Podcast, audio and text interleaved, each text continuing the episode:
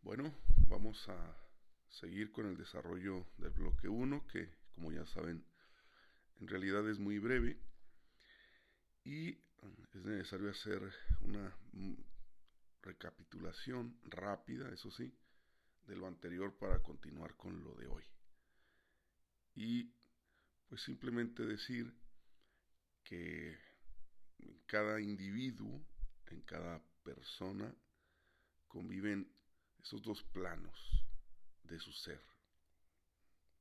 Por un lado, en sentido estricto, su ser mm, individual, eh, efectivamente, eh, único, eh, irrepetible, y por el otro lado, su plano social, es decir, el hecho de que como personas, como individuos, eh, necesariamente necesitamos de los demás eh, para convivir, es decir, para vivir acompañándonos. Recuerden que eso es lo que significa la palabra convivir, vivir en comunidad, una palabra que también está en la palabra comunicación y ambas, comunidad, comunicación, bueno, tienen ahí la palabra común. ¿no? se puede vivir en comunidad con personas con las que no tenemos nada en común. Sería imposible. No puedes comunicarte con personas con las que no tienes eh, algo en común.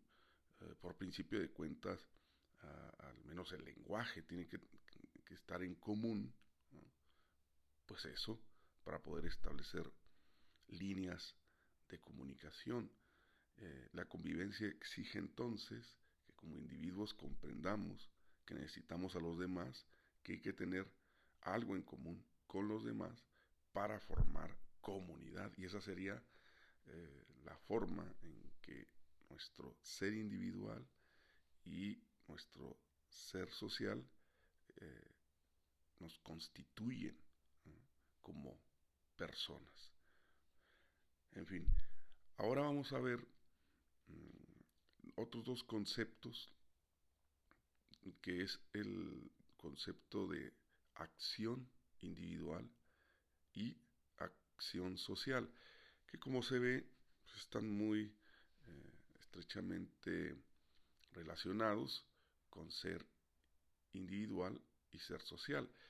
Eh, a primera vista parecería que es sencillo comprender la acción individual como aquello que hace un ser individual, mientras que la acción social pues sería el resultado de lo que hace un eh, ser individual que convive, que eh, habita una sociedad. La verdad es que es un poquito más complicado, vamos a tratar de ir al eh, fondo de la diferencia entre la acción social y la acción individual que como veremos eh, se corresponden, hay un acto de reciprocidad entre ambas acciones. Em, hay un problema previo que hay que mm, aclarar un poco, que es la diferencia entre ser y hacer. Generalmente se considera que somos mm, algo distinto de lo que hacemos. Eh, por ejemplo, eh, puede ser que, obligado por la circunstancia, una persona tenga que mentir, pero que mm, no sea fundamentalmente mentirosa. Mm, y entonces, mm, en este caso podríamos ver que lo que hace no se corresponde con lo que es. Pero claro, eh, cuando las circunstancias obligan, las personas de pronto se ven en la necesidad de hacer cosas que no eh, tienen relación con lo que son. Y esta discrepancia entre ser y hacer ha mm, sido utilizada por muchos teóricos que estudian eh, justamente eh, las sociedades desde la perspectiva científica, de ahí el uso de la expresión ciencias sociales, mm, para un poco justificar que lo que somos y lo que hacemos no necesariamente es lo mismo. Sin embargo, mm, hay que reconocer que somos lo que hacemos. No es verdad que mm, lo que hacemos no tenga que ver con lo que somos, o que obligado por las circunstancias, a veces se tiene que hacer algo eh, que no se es, como el ejemplo de la mentira. Eh, no sé, habría muchos contextos distintos en los que como personas mentimos, pero em, no nos gusta mentir, la famosa mentira piadosa, eh, de tener que mm, con un amigo o con el novio, la novia, decirle, tener que decirle que se ve bien, aunque sepamos que no se ve tan bien con lo que se ha puesto, pero hombre, en fin, eh, no herir susceptibilidades, no herir sentimientos, eh, pues a veces se toma esa decisión. Pero claro, mentiroso no soy, diría, ¿no? Lo que pasa es que he usado una mentira blanca, un tanto ingenua, para hacer, sentir bien a esta otra persona. Mm, no es así. El, el hecho de hacer mm, algo distinto de lo que supuestamente somos, eh, revela eh, una situación de incoherencia, incoherencia que sí afecta a lo que somos. No hay esta división tan tajante entre lo que dices y lo que, lo que eres, entre lo que dices y lo que piensas.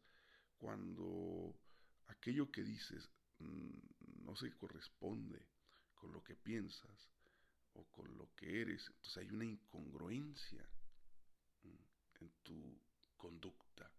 ¿ah? Eh, es eh, la típica situación en la que hacemos una cosa y decimos otra cosa. ¿sí?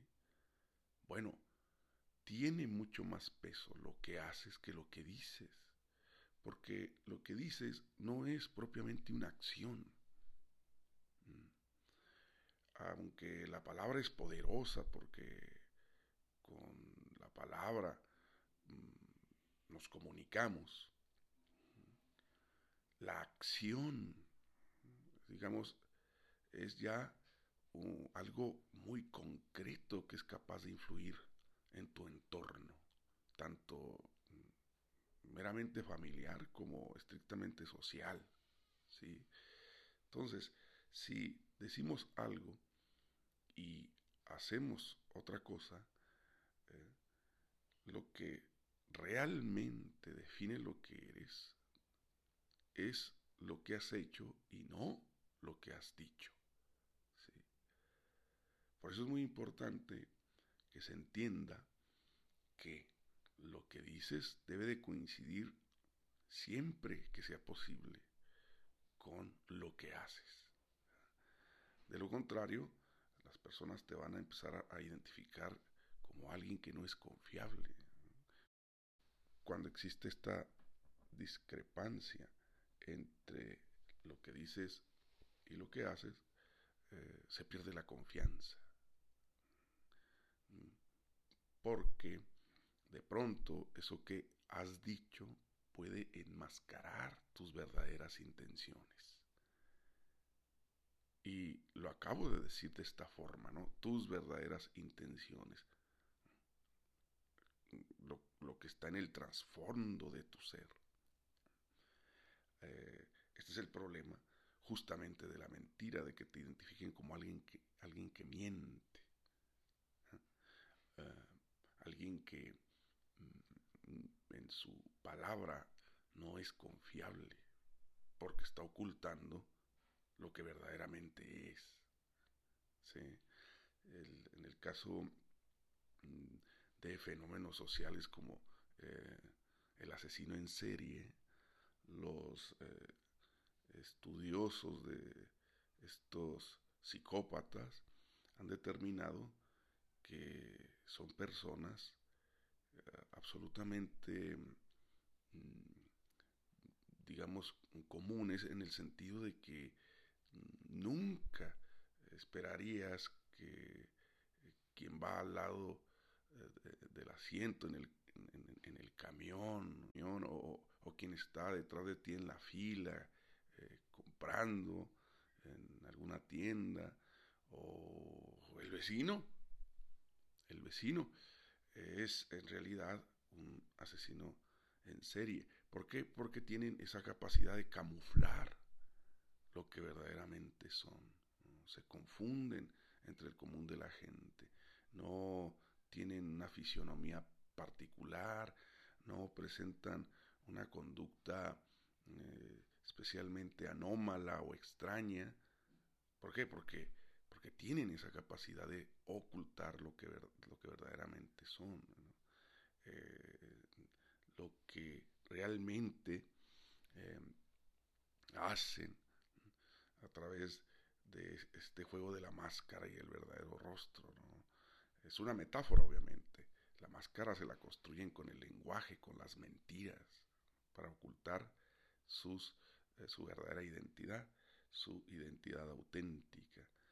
Entonces, em, no se puede decir que esta, esta identidad mentirosa, esta máscara, eh, es la real y que lo que hicieron, la suma de sus actos, el conjunto de sus asesinatos, eso no es eh, lo que los constituye. No, todo lo contrario. Eh, la mentira es, eh, eso con lo que ocultan su identidad. Entonces, vean que es muy importante que haya una equivalencia entre lo que dicen ser y lo que hacen eh, para que mm, ante los ojos de los demás sean personas confiables, cuando su palabra tiene peso de carácter moral, cuando se puede establecer compromiso con las personas, porque eso que dicen es lo que verdaderamente son, el lenguaje expresa lo que verdaderamente son. Lenguaje, en efecto, comunica, pone en común a dos personas cuando aquello que están diciendo con las palabras es el reflejo de sus características eh, como eh, individuos. El lenguaje se vuelve entonces algo confiable, algo mm, eh, que es un vehículo de verdades. Hay, un traslado de un individuo a otro de verdades. Y esta idea de ser y decir a nivel individual, como comprenderán, también aplica a nivel del ser social. A nivel del ser social. En otras palabras, eh, una sociedad es lo que el conjunto de sus individuos hacen.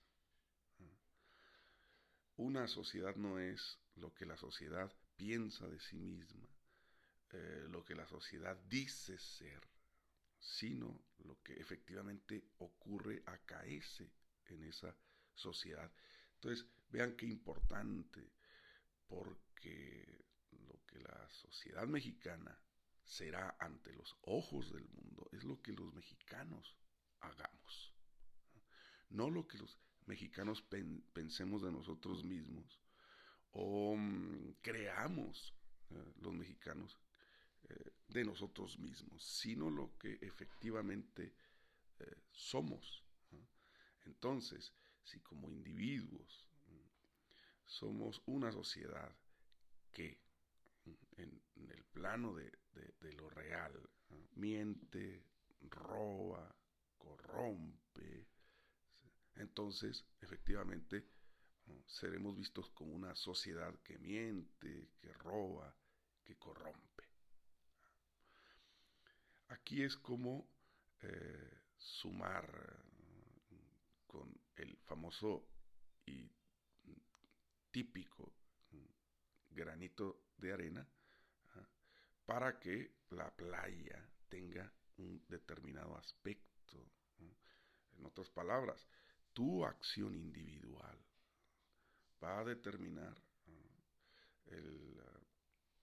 lo que la sociedad eh, eh, en la que vives eh, es. Y esa acción individual, cuando impacta la sociedad en la que vives, se convierte en acción social. Entonces, una acción individual es simplemente mm, lo que haces eh, y que no tiene un impacto social, como por ejemplo eh, levantarte por la mañana, desayunar, mm, eh, de pronto ver una serie de televisión, lavarte los dientes, son acciones individuales que sin embargo pueden tener un impacto social y cuando lo llegan a tener, cuando lo llegan a tener, eh, esas acciones individuales se convierten en acciones sociales. Así, por ejemplo, eh, es posible que te pongas a hacer la tarea, es una acción individual, pero es que de pronto esa tarea en realidad la estás copiando mm, de internet o de un compañero. ¿Y qué es lo que ocurre?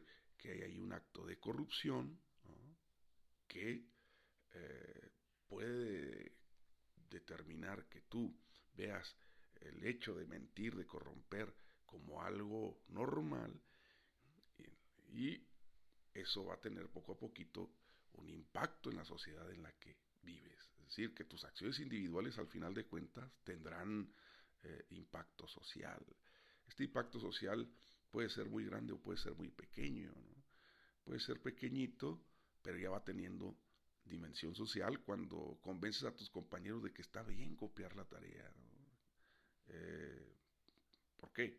Porque ya no va a ser un individuo el corrupto, sino que se va a ir extendiendo poco a poquito en tu entorno eh, la mentira y la corrupción como algo practicable. Pero ¿qué pasa eh, si de pronto ya eres un poco mayor o estás conduciendo un vehículo y eh, te pasas un alto y viene el tránsito y lo primero que se te ocurre pues es corromper. Ahí ya va teniendo un poco más de impacto, porque ya es un funcionario público el que va a entrar en una relación de corrupción eh, contigo. Porque claro, para corromper eh, necesitamos uno que corrompa y otro que se deje corromper. Si no hay alguno de los dos, la corrupción no existe. Y el acto de corromper, que ya tiene un impacto social, eh, nace de una acción individual, de tu decisión de darle mordida, como se dice en lenguaje coloquial, al funcionario público, que en este caso sería un oficial de tránsito, pero nació de una acción individual. Ahora imagínate que tú acostumbraba a robar las tareas de otras personas, eh, acostumbraba a corromper a los funcionarios públicos, llegues a tener un cargo político. Que tus decisiones individuales van a tener un alcance social enorme. Y no podrás decir soy como soy, porque mm, Así es la sociedad en la que vivo. Pero es que en el fondo yo soy una persona eh, que no es corrupta, que no miente, pero claro, como vivo en una sociedad corrupta y que miente, pues estoy obligado a mentir y corromper. No, no, no te confundas. Al contrario. Esto es lo interesante de lo que acabo de explicar. La sociedad es corrupta y mentirosa porque los individuos que viven en ella somos corruptos y mentirosos. Fíjate qué, qué interesante, ¿no? Es decir, que las acciones sociales nacen de acciones individuales. Esto hay que entenderlo. Esto hay que entenderlo de una vez, porque eso significaría algo bastante positivo.